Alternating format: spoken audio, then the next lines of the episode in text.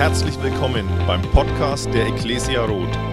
Wir freuen uns, dass du dir die Zeit nimmst, diese Predigt anzuhören und wünschen dir dabei eine ermutigende Begegnung mit Gott. Wir haben einen so großartigen, starken, lebendigen Gott. Und ich hoffe ähm, und wünsche mir für euch, dass ihr genau das erlebt. Dass wir einen Gott haben, der unser Leben voller Freude, Frieden und Gerechtigkeit schenken möchte in unser Leben hinein. Wir haben Weihnachten und wir dürfen Weihnachten feiern und ich weiß nicht, wie es dir mit diesem Fest von Weihnachten geht, ob es in dir viel Freude auslöst, ob du so richtig in Adventsstimmung bist und sagst, ich könnte die ganze Welt umarmen oder wenigstens die Hälfte davon. Ähm, weißt du, ich, ich, ich wünsche mir für uns Weihnachtsfreude, aber nicht ganz so oberflächlich, dass wir sagen, okay, jetzt glänzen ein paar Lichter und das war's, jetzt wird schöner, das ist auch gut, aber das, was Jesus uns schenken will und was uns Weihnachten schenken will, ist ja ein, ein Leben, das von Jesus und Weihnachtsfreude durchdrungen ist, an jedem Tag. Ähm, ich habe letzte Woche schon darauf Bezug genommen, dass das die Zufriedenheit und die Dankbarkeit, die Gott uns schenken möchte, 24 Stunden am Tag da sein soll, 365 Tage im Jahr. Die soll situationsunabhängig sein.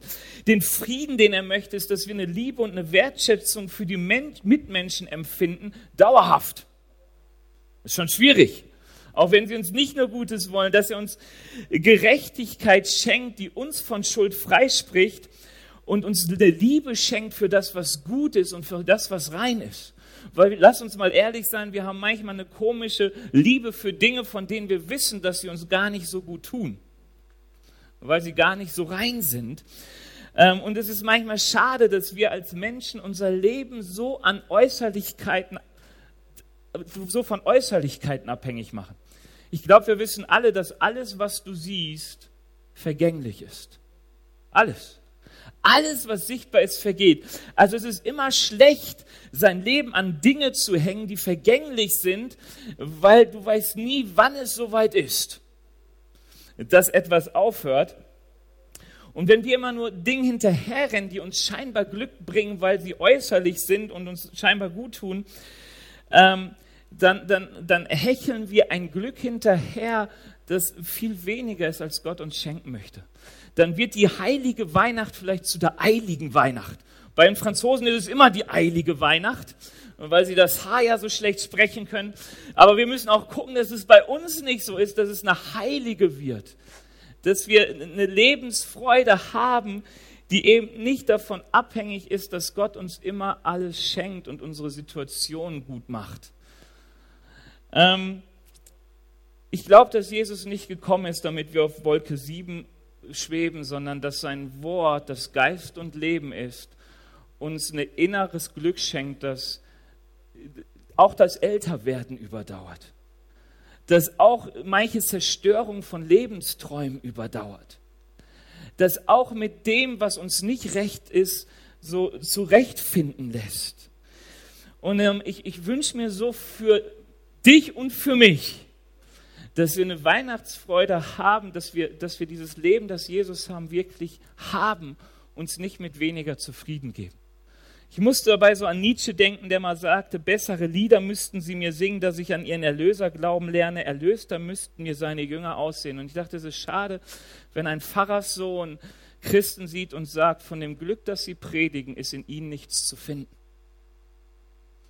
Und ich glaube, dass das Evangelium uns so viel mehr gibt und geben möchte, Jesus so viel mehr geben möchte, als wir im Moment vielleicht haben. Und die Bibel kennt das schon zu biblischen Zeiten. Jakobus sagt das schon, ihr habt nicht, weil ihr um die falschen Dinge bittet. Gott möchte doch so viel mehr geben an unvergängliches Leben. Und äh, ich habe euch letzte Woche schon gesagt, es wird ein Zweiteiler. Also letzte Woche geht es, wie komme ich zu dieser Weihnachtsfreude? Wie komme ich zu diesem Lebensglück, das Gott uns geben möchte?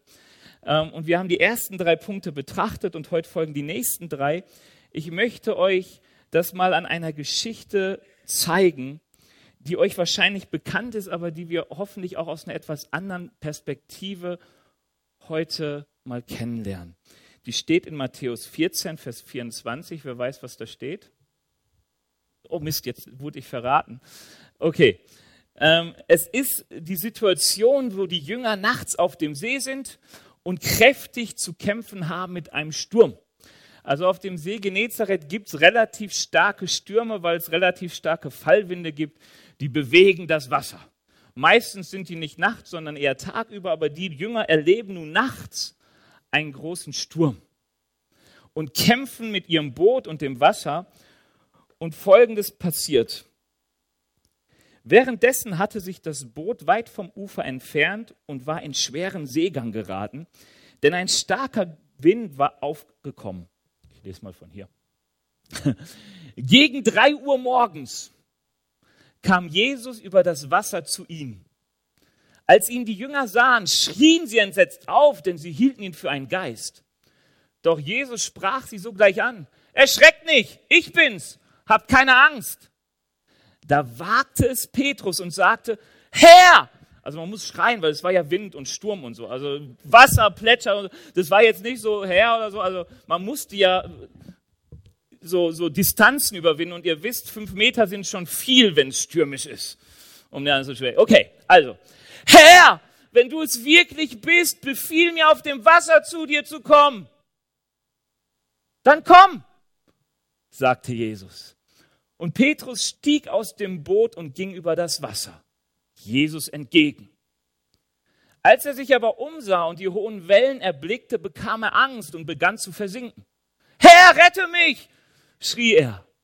Sofort streckte Jesus ihm die Hand hin und hielt ihn fest. Du hast nicht viel Glauben, sagte Jesus. Warum hast du gezweifelt? Als sie schließlich zurück ins Boot stiegen, legte sich der Wind. Da beteten ihn die Jünger an. Du bist wirklich der Sohn Gottes, riefen sie. Hey, die Geschichte ist so cool, weil sie uns so viel darüber sagt, wie man glaubt und wie der Glaube einen dazu bringt, das Leben in sich aufzunehmen, am Leben, das Gott gibt, teilzuhaben von dem, was er uns schenken möchte, ist eigentlich auch eine tolle Weihnachtsgeschichte. Ich weiß nicht, ob ihr es gemerkt habt, aber in der Dunkelheit, Weihnachten ist ja immer viel mit gedämmtem Licht und so, kommt Jesus zu den Jüngern. Also wie so eine Kerze kann man sich das ja vorstellen. Ich weiß nicht, ob es wirklich so war, aber die Jünger schienen ja, oh Hilfe, ein Geist, ein Gespenst. Ich stelle mir das immer so vor, dass irgendwas Helles, so, man kennt ja auch Jesus, ist ja immer irgendwie so ein, so ein äh, Gewand an und so in weiß, so in den Filmen, keine Ahnung. Ähm, aber er kommt da, diese kämpfenden Jünger, und bringt Hoffnung und Freude, scheinbar zumindest zu ihnen. Ähm, aber diese Geschichte zeigt uns ähm, ganz viel, wie wir zu dieser Freude über Gott kommen. Und das ist Weihnachten. Ihr wisst, Levi sah ein Kind und er freute sich an diesem Säuglingskind. Wenn ihr es nicht wisst, wart ihr letzte Woche nicht da. Hört euch die Predigt im Internet an. Aber auch hier die Jünger, das Ende der Geschichte ist eine anbetende Freude über Jesus. Also das ist Weihnachten erleben, wenn du eine Freude, einen Frieden erlebst über Jesus. Und wir lernen schon die, die, die Schritte dazu, die uns dahin führen, das zu erleben. Da merken wir schon, da ist wieder was drin, was wir letzte Woche schon haben. Ich habe gesagt, der erste Schritt ganz wichtig ist, höre der Stimme Gottes zu. Du musst hören, was Gott dir geben, was weil er zu sagen hat. Und das Interessante ist, das Erste, was Jesus den Jüngern sagt, und das sagt Gott ganz, ganz oft zu Menschen, ist, erschreckt nicht, ich bin's, habt keine Angst. Also das, was die Jünger hörten im Boot, ist, hey, habt keine Angst, seid mutig, ähm, keep cool, keine Ahnung, wie so das erste Wort übersetzt, dann sagt er, ich bin's, ja, ich bin Jesus, kein Problem, ähm, habt keine Angst, alles wird easy. Ähm, das Zweite, was wir merken, ist, man muss dieser Stimme Glauben verleihen. Und das ist wichtig, sich da hineinzuversetzen. Keiner von uns hat bis jetzt nachts, während eines Sturms, einen Menschen gesehen, der über den See läuft und sagt, oh, hier bin ich, peace, keep cool, alles geht in Ordnung. Sondern du siehst ein Phänomen, das du nicht einordnen kannst. Also sprich, du hörst wohl eine Stimme, aber diese Frage, ist es nun Jesus, ist es ein Geist, ist es ein U-Boot, was ist es denn nun? die ist ja noch nicht so richtig geklärt. Deswegen steht da, das, heißt, da wagte es Petrus und sagte, und ich liebe das, da wagte es Petrus und sagte, wisst ihr, der zweite Punkt, nachdem ich die Stimme höre, ist, verleihe der Stimme Gottes deinen Glauben. Setze dein Vertrauen da hinein. Ich habe gesagt, immer wenn es um Vertrauen geht, dann, ähm, dann geht es darum, dass ich etwas mehr vertraue, als ich Zweifel daran habe. Und pa Petrus wagt etwas. Er sagt, okay, es kann so sein. Und er sagt, Jesus, wenn es so ist, dann will ich es wirklich wissen, dann ruf mich zu dir. Also Petrus sagte jetzt, jetzt, sagte nicht, jetzt ist cool und easy, alles gut, deswegen ich will mal auf dem Wasser wandern, sondern er sagte, hey, wenn du es willst, wenn es wirklich so ist, ich, ich, will, ich will diesen Glauben, dieses Vertrauen da hineinsetzen, dass es so sein könnte, dann will ich es aber auch wissen. Dann ruf mich aufs Wasser. Ähm, und genau das tut er, er bekennt es, er bekennt diesen Glauben, indem er eine Bitte formuliert. Vielleicht könnt ihr euch beim letzten Mal noch erinnern, höre, glaube, bekenne. Und das Bekennen war, sei dankbar für das, was Gott sagt. Das sieht man jetzt in dem Text nicht, aber das nächste war die Bitte. Herr, wenn es so ist, dann will ich es erleben. Ruf mich zu dir. Also das sind die ersten Schritte für Weihnachtsfreude ist, höre der Stimme Gottes zu, schenk ihr Glauben, wage es, dich darauf zu stellen und dann bekenne es. Sag dem Herrn, es ist cool, ich will das erleben was passiert jetzt Neues? Was ist der nächste Schritt? Und der ist jetzt spannend. Ich habe ihn mal genannt, wage es, im Sinne, dass du dem, was du glaubst, Vertrauen schenkst und handelst. Das heißt, auf etwas zu bauen, was ich mit meinen fünf Sinnen nicht wahrnehmen kann. Vertrauen heißt für uns immer, auf etwas zu bauen, was ich in dem Moment nicht mit meinen fünf Sinnen richtig wahrnehmen kann. Ähm, das habe ich letztes Mal, glaube ich, schon gesagt, wenn du jemandem Glauben schenken möchtest, den Worten, und der bietet dir ein Auto an und sagt, hier, sieht wunderschön aus. Mein Nachbar hat jetzt die Erfahrung gemacht, wunderschönes Auto, sieht richtig cool aus, gefällt mir auch. So, und er hat es gekauft. Nach einer Woche Motorschaden. So kann man nicht wissen, kann man nicht sehen, vielleicht doch, keine Ahnung. Aber man hat Glaube geschenkt und dann gewagt. Und einen Schritt gemacht, gesagt, ich gebe das Geld, ich nehme das Auto. So ist immer Vertrauen. Das wissen wir. Also Vertrauen ist immer, wenn ich etwas wage. Wir können das mal ausprobieren. Dürfte ich mal den Joni, den Bernd und den Reus auf die Bühne bitten? Ja, kommt mal. Wir ich habe nur 30 Minuten. Also.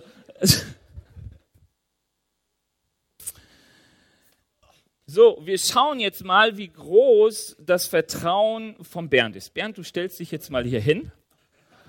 So, ruhig mal hier. Und Reus und Joni stellen sich hinter dich und werden dich auffangen. Also ich hätte es auch andersrum machen können, gell? Ich meinte, ich hätte sie auch unten stehen lassen, aber okay. Also es ist jetzt so, während wenn du das Vertrauen hast, dass die beiden Jungs dich auffangen können, dann darfst du dich einfach rückwärts umfallen lassen.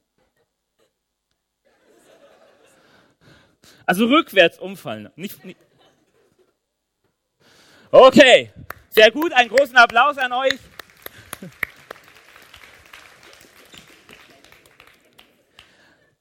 So, dieses Umfallspiel kennen wir, das wird auch manchmal, die müssen sich hinstellen, dann gibt's große Höhen, zwei Meter, drei Meter. In YouTube sieht man, wie oft dieses Teil schief geht.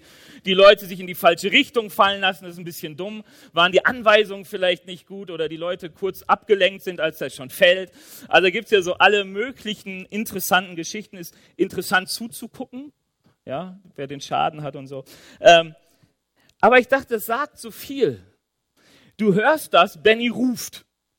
So, und was du dann machst, ist, du, du, du, du sicherst dich ab. Also das hat Bernd gemacht, ihr habt es gemerkt, nochmal Absicherung, kann ich dem wirklich glauben? Ist das gut? Bitte, danken, danken. Und dann wirst du merken, ob er wirklich glaubt oder nicht, ob er sich rückwärts fallen lässt oder nicht. Ich habe es mich schon nicht getraut. Und ich meine immer noch, es war damals eine gute Idee, es nicht zu tun. Weil ich habe das Vertrauen nicht, aber die Frage ist, vage Vertrauen heißt praktisch werden. Wir haben vor ein paar Wochen darüber geredet, über Glauben ohne Werke ist tot. Wenn du sagst, ich glaube, Glaube ist gleich Vertrauen, wenn ich also sage, ich vertraue und tu nichts entsprechendes. Wenn Bernd jetzt gesagt hätte, hey, Reus und Joni, ich glaube euch total. Ich vertraue euch. Bernd, lass ich fallen. So, dann würde jeder sagen, äh, der hat Schiss in der Hosen, willst du nicht zugeben. Aber äh, gut, Bernd, hast du sehr gut gemacht. Ähm, und Petrus tat genau diesen nächsten Schritt. Er wagte es, seine Sicherheit zu verlassen und das, was ihm Sicherheit gibt, aus der Hand zu geben. Das heißt, wage es, heißt Sicherheiten aufzugeben, die mich noch halten. Da, wo ich nach hinten mich fallen lasse, kommt der Punkt, wo ich nicht mehr nach vorne kann. Der kommt sogar relativ früh. So, und du musst dich entscheiden, will ich diesen Punkt überwinden oder nicht? Den kennen wir alle. Wer das Experiment schon mal gemacht hat, ihr könnt das ja mal zu Hause auf dem Wohnzimmertisch oder so machen. Du wirst merken, es gibt zum Beispiel, dann knicken manche ein. Weil dieser Punkt plötzlich kam, wo man seine Sicherheit, es in der Hand zu haben, loslassen muss. Und ich finde es ganz geschickt hier vom Petrus, der aus dem Boot stieg in einem Sturm das Einzige, was mir auf dem Meer Sicherheit geben würde, wäre für mich ein Boot, das noch über dem Wasser ist. Oder auf dem Wasser, wenigstens nicht unter. Aber Petrus verlässt es. Er gibt seine Sicherheit auf. Ihm ist es wichtiger, auf das Wort Gottes zu vertrauen, als auf seine eigene Sicherheit. Und es ist schon manchmal ein ganz, ganz spannender Schritt, sich aufs Wasser zu wagen, aber Glaube heißt immer, sich aufs Wasser zu wagen. Es heißt immer, nicht mehr sicher zu sein. Immer. Beim Autokauf, beim Umfallen, äh, bei der Eheschließung. Es fängt immer da an, wo du merkst, ich wage auf etwas, was ich nicht mehr in der Hand habe.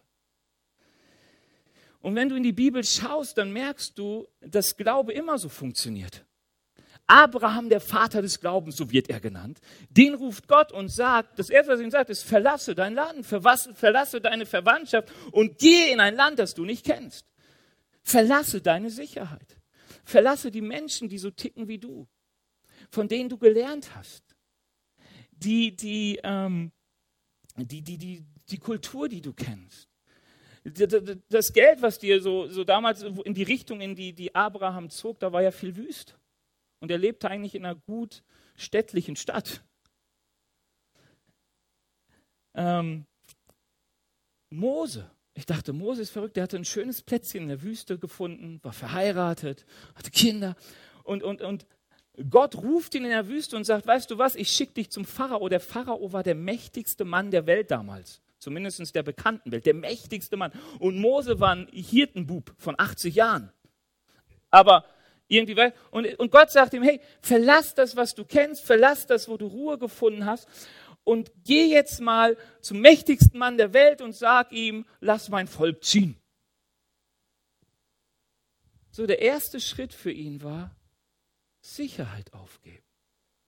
Die Wüste, die er kannte, die Schafe, die ihm nicht zublökten, die auf seine Stimme hörten, all das plötzlich verlassen in ein unbekanntes für ihn halbbekanntes Land, aber in eine völlig neue Situation. Wie ist das, wenn man auf der anderen Seite steht, gegenüber dem Pharao und was möchte, was er nicht möchte?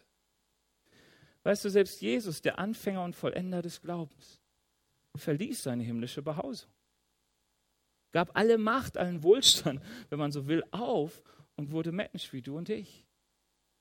Glauben wagen.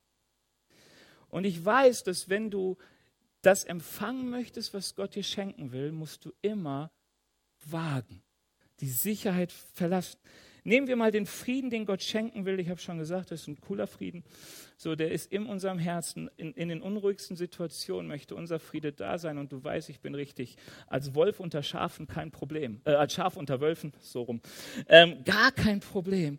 Wo, was ist der erste Schritt, wenn ich zu diesem Frieden will? Der erste Schritt ist, ich muss meinen Schmerz loslassen.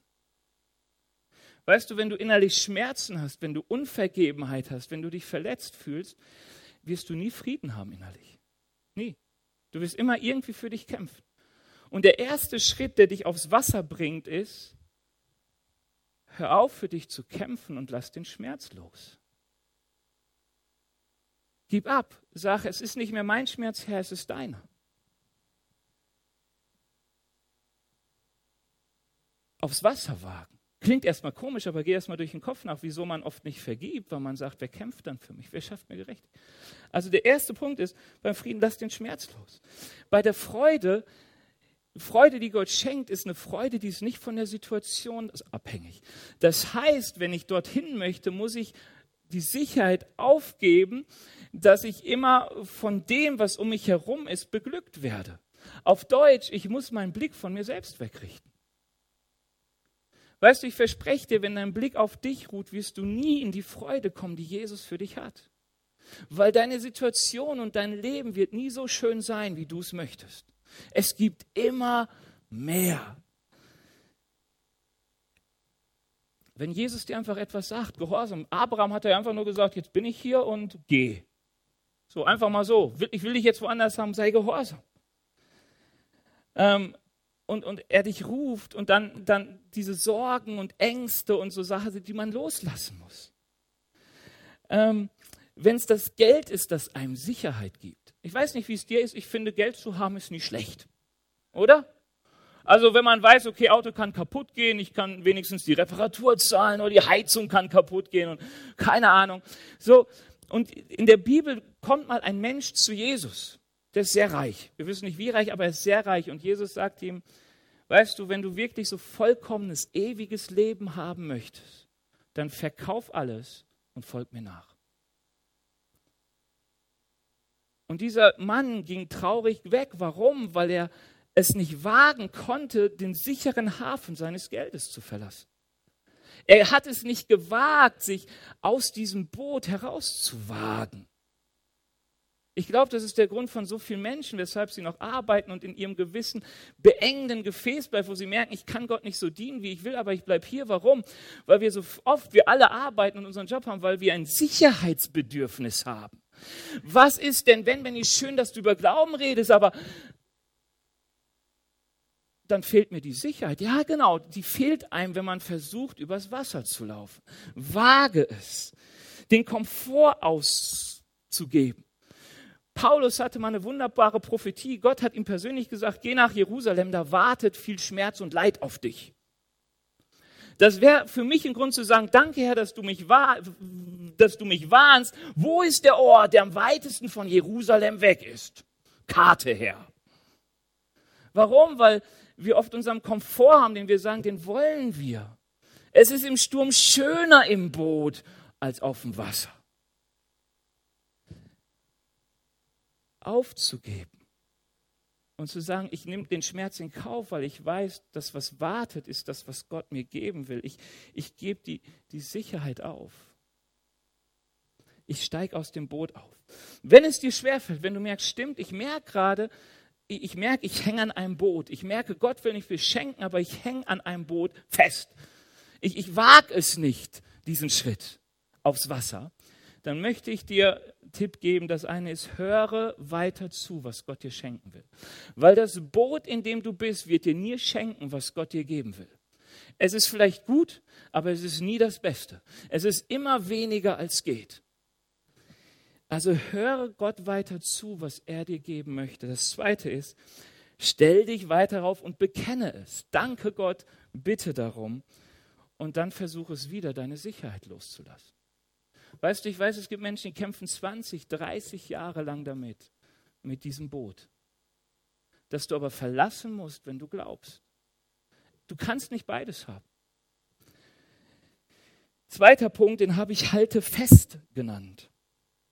Und ich glaube, das ist für unsere Zeit vielleicht einer der bedeutendsten Punkte, der ist sowieso der bedeutendste Punkt. Du kannst auch sagen, habe Geduld oder harre aus.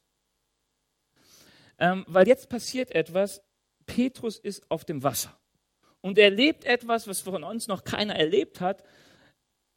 Er kann da irgendwie stehen. So bei Wellengang. Ich weiß nicht, ob das so eine Art Luftkissenboot ist, wie, wie sich das so anfühlte, aber er war auf dem Wasser und er lief. Aber er musste etwas feststellen, dass der Weg zu Jesus länger war, als er dachte.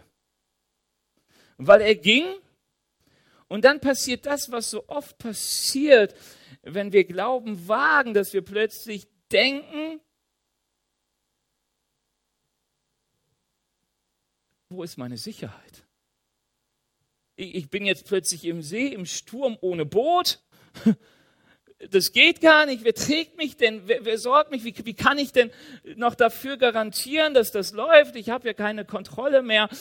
Und Petrus geht unter. Das kennen so viele von uns. Ich gehe sogar davon aus, dass wir es alle kennen.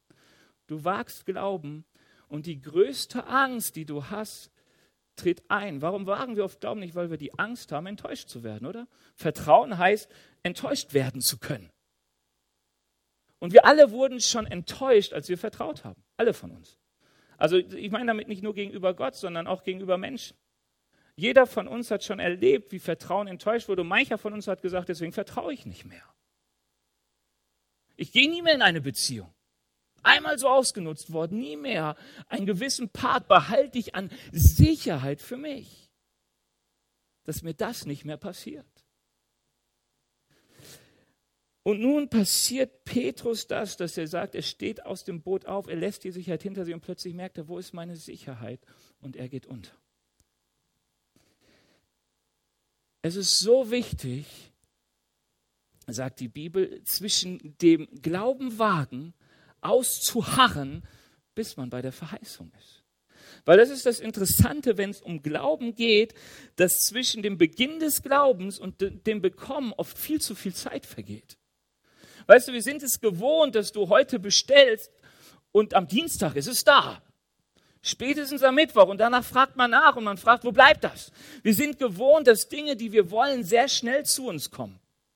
Wir, wir, wenn Paulus davon sagt, Geduld habt ihr nötig, dann meint er, dass wir oft ungeduldig sind und komisch werden, wenn die Sachen nicht gleich passieren. Wenn du wagst und nicht gleich gewinnst. Vielleicht noch schlimmer, es sieht nach einer Niederlage aus. Aber interessanterweise ist so Glauben. Als Abraham losging, war er ein junger, stattlicher Mann. So für, für, für, für das Alter, das er am Ende wurde mit über 100 Jahren. Und Gott sagte ihm, ich, ich werde dich groß machen, du wirst eine unzählbare Nation. Und irgendwann guckt er, da ist er schon weit in, im Rentenalter, guckt er aus sein Leben und sagt, Gott, ich habe ein Problem. Ich habe kein Kind. Ich habe kein Kind. Du sagst, du willst mich vermehren, aber ich bin eigentlich schon im Alter, wo man keine Kinder mehr bekommt. Zwischen einer unzählbaren Nation und gar kein Nachkommen ist relativ, also schwierig. Also ich gucke mich gerade um und her, wo, wo, ist der Sand am Meer, die Kinder? Weißt du, und, er, und er, er, er bekommt dann ein Zweifelskind. Was ist ein Zweifelskind?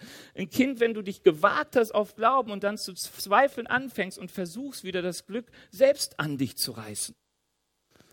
Ja, da, da, war die Frau von Abraham auch mit schuld, die sagt, komm, Abraham, Gott hat uns irgendwie vergessen, keine Ahnung, aber du siehst selbst, die Zeit ist so langsam vorbei. Hier meine Magd und so, dann wird das halt unser Nachkomme. Die Bibel sagt, Abraham hatte nichts mehr zu hoffen.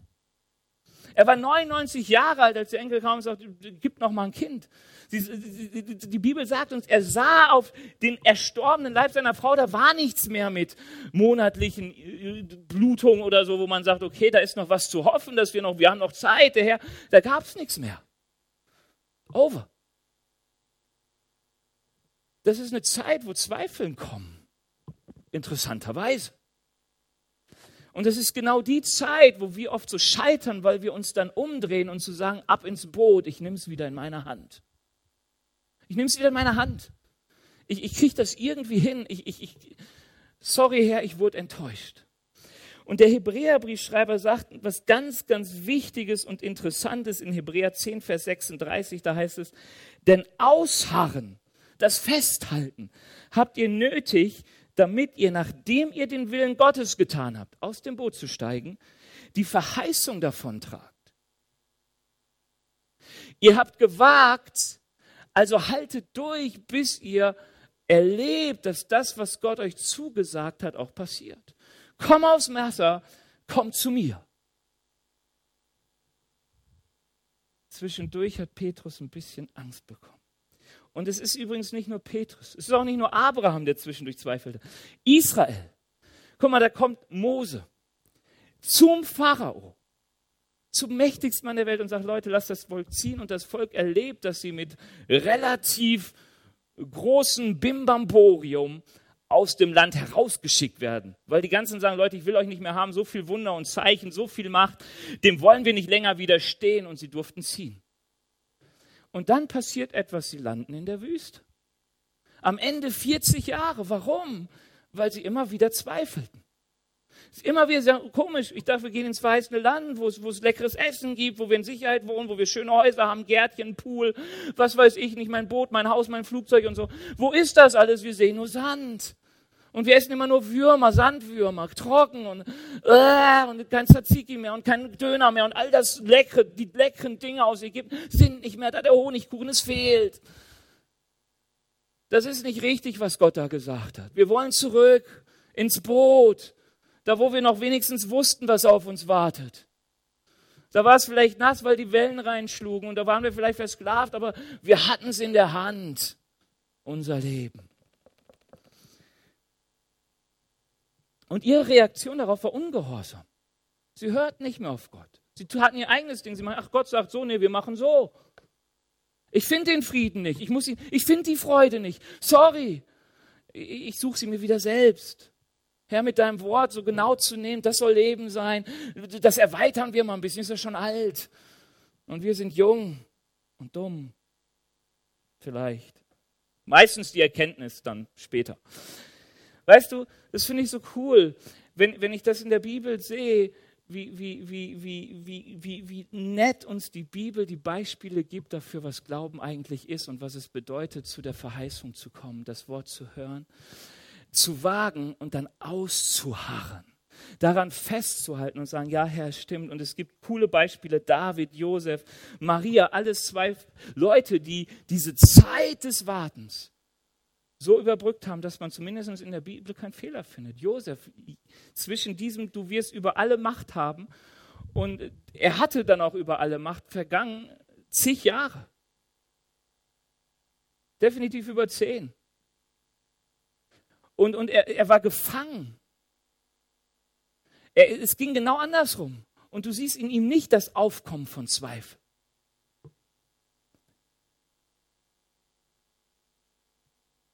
Weißt du, ich glaube, wenn, wenn Gott zu dir sein Wort sagt, halte fest. Das ist so wichtig. Halte es fest. Auch wenn die Zeiten kommen und die kommen immer, die dir Zweifel produzieren werden.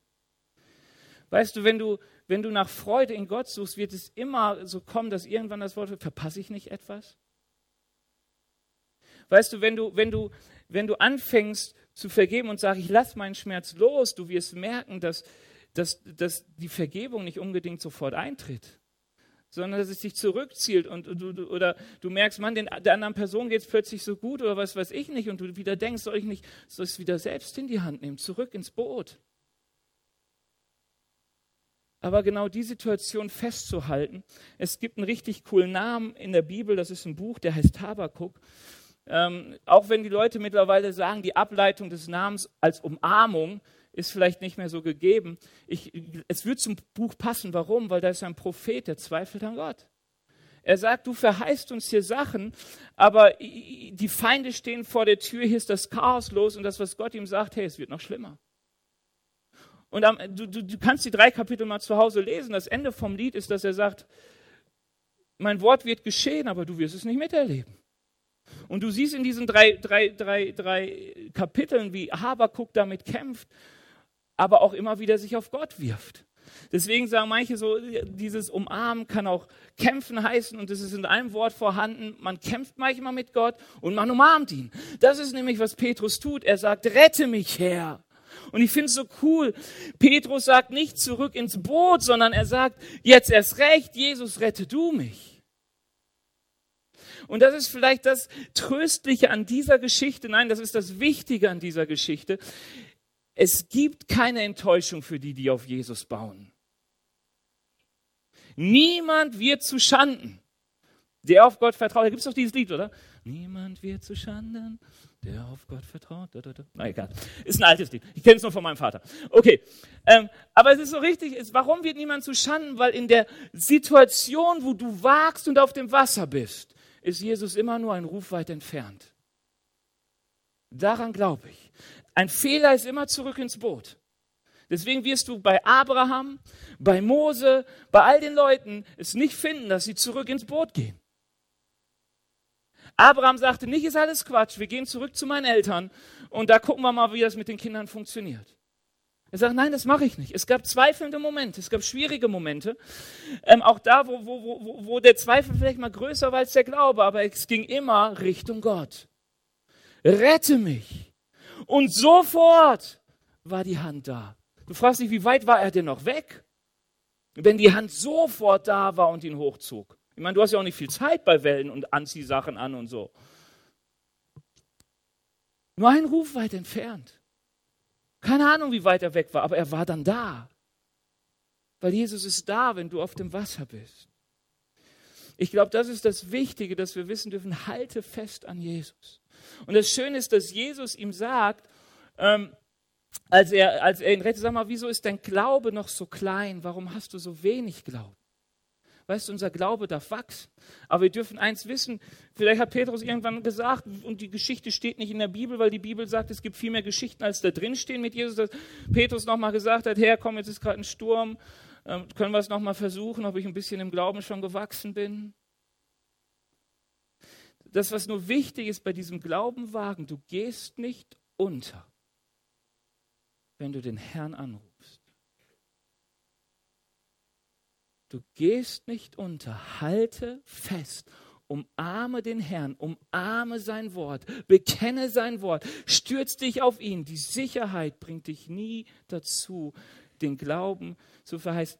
in Jakobus heißt es, ein Zweifler gleicht eine Meereswoge, die hin und her äh, bewegt wird, aber es erreicht nie das Ziel. Wenn du immer wieder wagst und zurückspringst, erreichst du nie das Ziel. Und das Ziel von Petrus war nicht auf dem Wasser zu laufen, es war Jesus zu kennen. Und das ist das, das letzte, der letzte Punkt, empfange es. Und mir ist es so wichtig, empfangen im Glauben heißt immer mehr von Jesus. Es heißt immer näher zu Gott. Es heißt immer etwas von dem Glück, dem Frieden, der Gerechtigkeit, der Freude, der Liebe, die in ihm ist, in mich hineinzubekommen. Warum sage ich das so? Weil es zu viele Menschen gibt, die sagen, Herr, ich will auch mal auf dem Wasser laufen.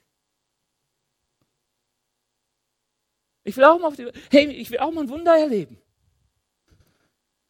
Weißt du, aber Petrus ging nicht auf dem Wasser, um ein Wunder zu erleben. Er ging auf dem Wasser, um näher zu Gott zu kommen. Weißt du, Glaube ist nicht das Wunder zu erleben. Es geht nicht darum, eine coole Instagram-Story zu haben, irgendwas Cooles posten zu können und zu sagen, hey, ich bin so ein cooler Held, ich bin auf dem Wasser gelaufen. Die, die Geschichte ist ja eigentlich, keiner ist auf dem Wasser gelaufen. In jeder Bibel müsste stehen, der Petrus, der auf dem Wasser läuft, der Glaubensheld. Aber wir kennen der sinkende Petrus, der Petrus, der Jesus verleugnet, der Petrus, der geheuchelt hat, der arme Petrus. Ich meine, es ist der Petrus, der auf dem Wasser lief. Aber es war ihm gar nicht so wichtig sein Ziel war es, näher zu Gott, näher zu Jesus. Herr, wenn du es bist, ruf mich zu dir. Und wenn dann da sowas rauskommt wie auf dem Wasser laufen, ist nett. Und wenn es eine Heilung gibt, ist cool. Weißt du, ich glaube, dass Gott uns so viel schenken möchte. Er möchte so oft Bedürfnisse, auch unsere Bedürfnisse befriedigen. Er ist doch Herr aller Herren. Aber manchmal geht es anders. Dann kommt da ein Paulus, der sagt, Herr, ich habe so viel Not. Ich bin auf dem Weg, die Heiden zu dir zu führen, Weihnachtsfreude zu verkünden ich, ich laufe zu den Nationen, ich nehme so viel Leid auf dir, aber mich plagt da was, der sogenannte Stachel im Fleisch. Du kannst dir überlegen, ob es eine Krankheit ist, ob es Menschen sind, die ihn peinigen, aber auf jeden Fall sagt der Herr, nimm es weg. Und weißt du, was Gott sagt, nachdem er dreimal kräftigst gebetet und gefastet hat? Gott sagt, nein, lass dir an meiner Gnade Genüge haben. Und was sagt Paulus? Er sagt, yes, come on. Ich bin auf dem Weg zu Jesus. Es ging mir nicht darum, ein Wunder zu erleben, es ging mir darum, näher zu Gott zu kommen. Und ich glaube, das ist so, so wichtig, wenn du die falschen Motive hast und immer denkst, Jesus ist mein Glück, weil er mir alles gibt, was ich zum Leben brauche. Du wirst Weihnachtsfreude nicht erleben. Weißt du, in der Bibel sind so viele Menschen, die gesund wurden, weil Gott ihnen Heilung schenkte. Und dann über sie bitterlich weinte, weil er sagte, wieso habt ihr nicht erkannt, wer zu euch gekommen ist? Dass ich ewiges Leben für euch habe. Wieso bleibt ihr stehen, wagt einen Schritt, den gut trägt und ab wieder ins Boot? Warum kommt ihr nicht zu mir? Weißt du, die Hirten auf dem Feld blieben nicht stehen und sagen, super, wir haben Chor gesehen von Engeln, das ist super. Ich meine, wer sieht schon mal einen Engelschor singen und spielen und einen Engel freudige Nachrichten verkünden? Du kannst sofort ein Denkmal hinmachen, das ganze Film hinstellen und sagen, ich bin der coolste Mensch ever. Ich habe einen Engelschor hören sehen, einen echten Engel oder im Himmel. Wahnsinn, mit Licht und Tralala und Instrumente, die noch kein Mensch gesehen hat und einer Soundanlage. Wahnsinn. Und eine Lichtanlage. Alles war hell mitten. Wahnsinn. Aber sind sie nicht. Sie sind auf, haben sich aufgemacht, das Kind zu sehen. Darum ging es. Bei den weisen Männern, sie haben nicht den Stern gefeiert, weil der besonders aussah. Das Lobpreisteam darf übrigens nach vorne kommen. Sondern sie haben den Stern gesehen und gesagt, wir möchten gucken, auf was dieser besondere Stern hinweist. Und er wies auf Jesus und sie sehen dieses Kind in der Krippe und sie investieren nochmal Glauben und beten an. Beten an. Ich glaube, dass wir Weihnachtsfreude erleben dürfen und dass Gott uns beschenken will. Er will unsere Herzen voller Freude machen. Hey, er will die Sorgen und Ängste in unserem Leben nehmen. Er will dir Frieden schaffen mit denen, wo du denkst, da ist Frieden nie möglich. Hey, und ich kenne das auch, wenn du Unfrieden hast, manchmal Menschen und du kannst nicht schlafen. Und der erste Gedanke, der dich weckt, sind die komischen Fratzen und du dir irgendwie überlegst, was weiß ich nicht komisches überlegst. Also ich denke mir manchmal, was könnte alles passieren, dass die Leute vielleicht nicht mehr existieren? Was kann ich dazu beitragen? Weißt du, und dann kommt Gott und sagt, nein, Ben, ich, ich, das ist alles wurscht, was um dich herum ist. Mein Frieden, meine Freude, meine Gerechtigkeit, die Liebe, die, alles hängt nicht von dem drumherum ab, alles hängt von mir ab. Wenn du es bist, Herr, ruf mich zu dir. Ich, ich, ich will aus dem Boot aussteigen und dir entgegenlaufen. Und ich weiß, der Weg ist länger, als ich dachte. Aber ich will festhalten. Und wenn ich nicht mehr kann, rufe ich zu dir. Denn ruft mich an in der Not und ich werde euch helfen oder retten. Steht mal auf, ich will mit uns beten. Ihr dürft mal die Augen schließen und, und ich weiß, wir sind in einer Gemeinde und hier sind 200 Menschen. Aber ähm, du darfst mal so versuchen, so einen Moment zwischen dir und Gott, so einen Anspruch zu nehmen und zu hören, was sagt Gott dir eigentlich? Was hörst du von seiner Stimme, wo er dir sagt, hey, das will ich dir geben? Und was hält dich davon ab, dieses Glück in Jesus zu finden? Ist es Angst? Ist es Stolz? Ist es Bequemlichkeit? Wie heißt dieses Boot, das du so schwierig loslassen kannst? Bist du enttäuscht geworden, weil du den Wind gesehen hast und, und bist zurückgegangen und hast gedacht, Herr, es, es passt nicht. Du hast zu früh aufgegeben, hast noch nicht bekommen, was Gott dir gegeben hat. Hey, das Schöne ist, Gott ist immer nur ein Rufen weit entfernt, auch heute Morgen. Er ist nur ein Herzensschrei weit entfernt. Die Bibel sagt, man muss noch niemals laut werden dafür, dass er einen hört. Gibt genug Beispiele. Ich will für dich beten, wenn du merkst, Herr, ich habe eine Sehnsucht, ich habe eine Sehnsucht nach Gott und ich, ich, ich will das finden, das haben, was er mir zusagt.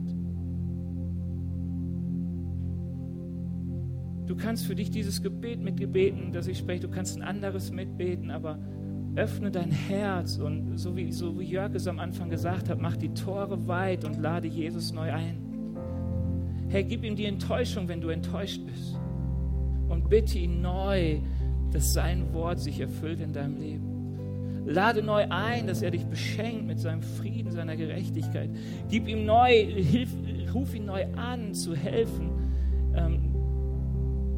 dich auf dem Wasser zu bewahren.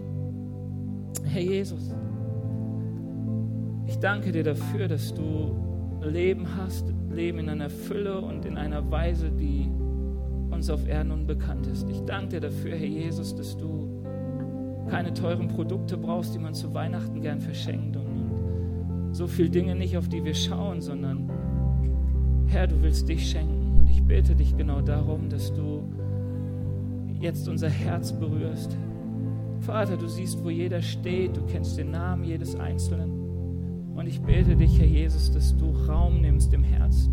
Herr, dass du die Herzensschreie hörst, dass du die Sehnsüchte hörst. Heiliger Geist, komm du und, und, und, und berühre uns. Gib uns neuen Glauben, neuen Mut, neues Durchhaltevermögen. Herr, lass uns neu umarmen und empfangen, was du uns geben möchtest. Ich danke dir dafür, Herr Jesus. Ich danke dir dafür.